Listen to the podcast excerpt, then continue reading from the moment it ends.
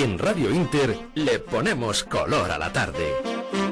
Pues yo creo, eh, creo recordar que fue la mesa de opinión cuando charlamos un poco en torno a esta pues a esta, a esta idea, a esta iniciativa que ha puesto en marcha la presidenta de la Comunidad de Madrid, Esperanza Aguirre. Y, pues, Pues es, es una iniciativa que, si uno lo piensa bien, debería... a mí me gustó desde el primer Claro, momento. Yo no sé por qué hay tanto totolaba poniendo la iniciativa a bajar de Bueno, lo, lo que extraña es que no lo hagan otras comunidades, Pues pero sí. como cada, como cada esto es un reino de taifas, ¿no? En lo que a educación y sanidad se refiere y La transferencia, perdón, la transferencia de educación nunca se tenía que haber transferido, valga la redundancia, o la redundancia, que Pues- decía uno, que esto es cierto. Pues Yo sí. conocí a un compañero, que no voy a decir su nombre, que tenía un, es- cierto, ¿eh?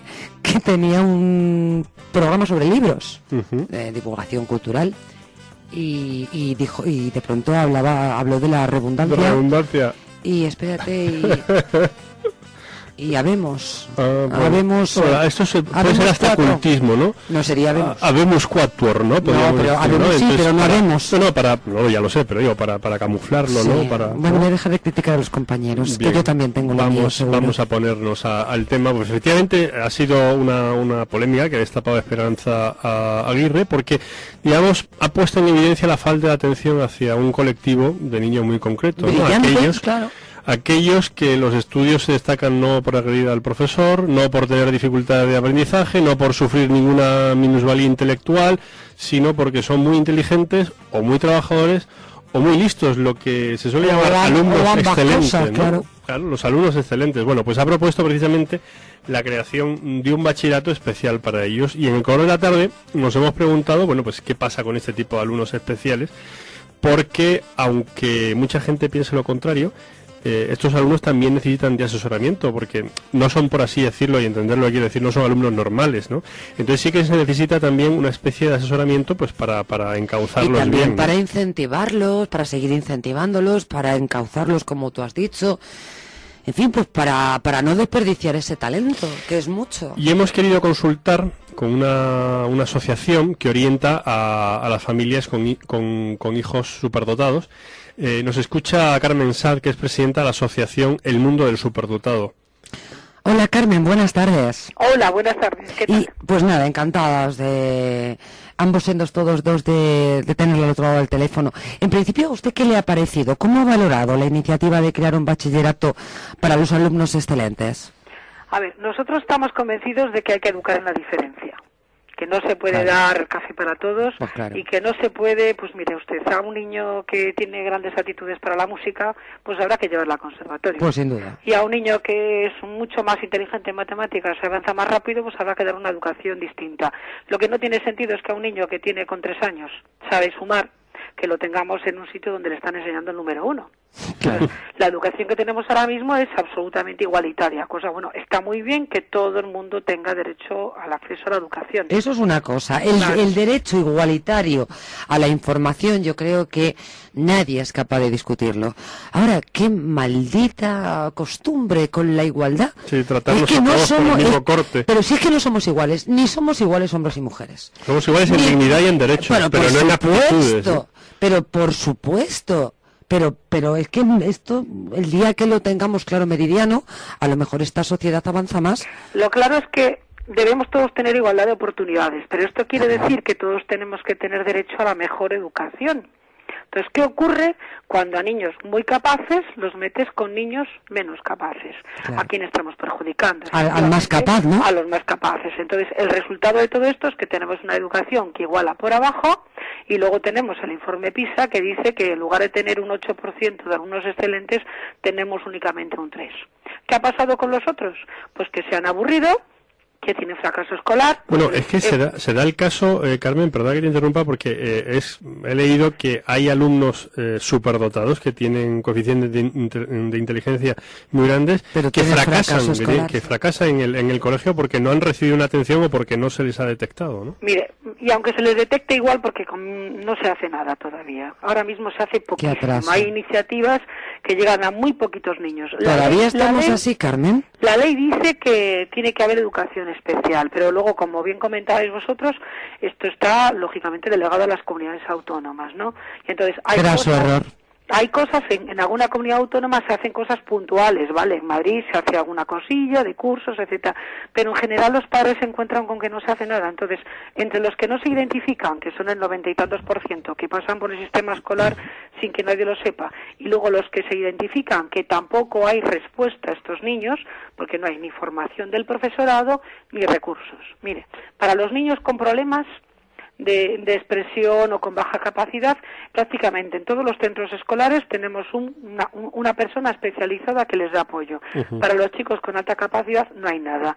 Los padres se desesperan, con, con, especiales excepciones. ¿eh? O sea, cuando a mí una madre me dice, como esta mañana una que me llamó, oye, me han acelerado el niño en el colegio, Digo, oye, enhorabuena, enhorabuena porque es fantástico, qué suerte has tenido. Porque lo que me encuentro es con padres que tienen niños con un CI de 150 que me dicen, Carmen, ¿qué tengo que hacer? Lo normal, perdona, Carmen. fuera de España? Porque es que aquí es imposible. Lo normal, eh, eh, eh, has hecho referencia al, CI, que es el coeficiente intelectual, ¿no? Sí. Lo normal, ¿cuánto es? Lo normal es 100. Lo normal es 100. Y estos niños tienen, cuando nosotros hablamos de alta capacidad, hablamos de 130. Bueno, cuando hablamos de superdotados hablamos de 130. ¿Esto qué quiere decir? Que un niño de 7 años tiene una cabeza de 9.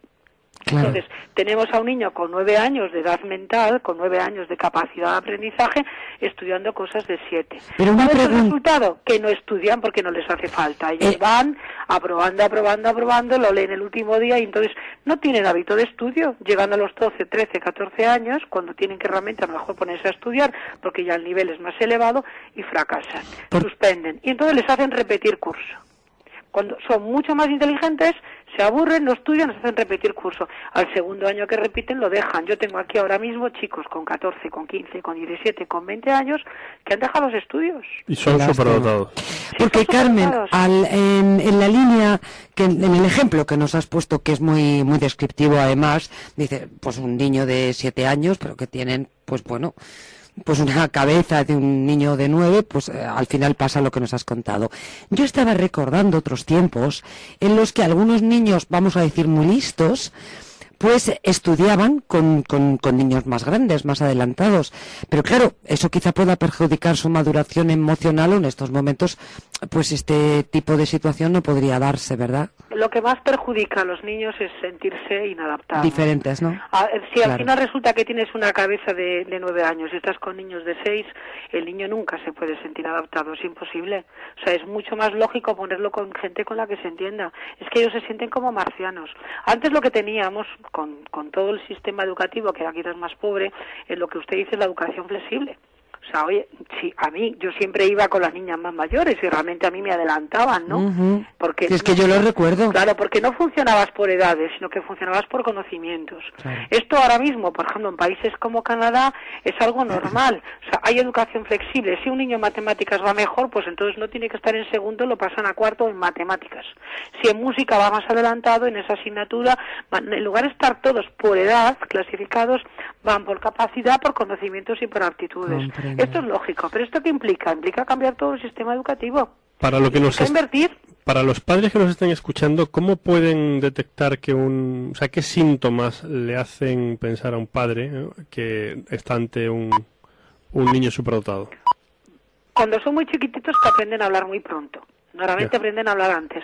Luego hacen preguntas como maduras, demasiado maduras para su edad.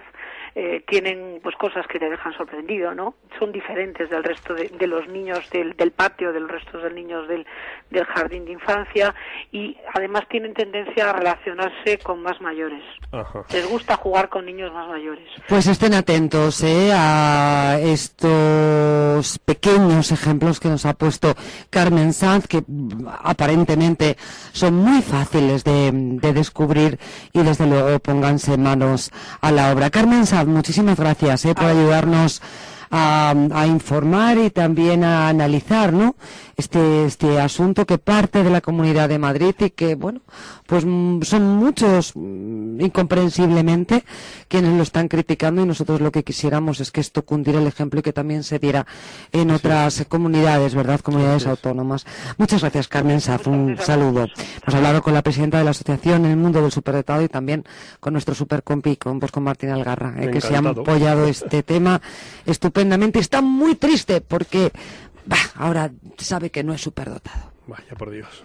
Vaya por ello. Di que no, que eres muy listo. ¿Qué le vamos a hacer? Entra en intereconomía.com y descubre la nueva portada.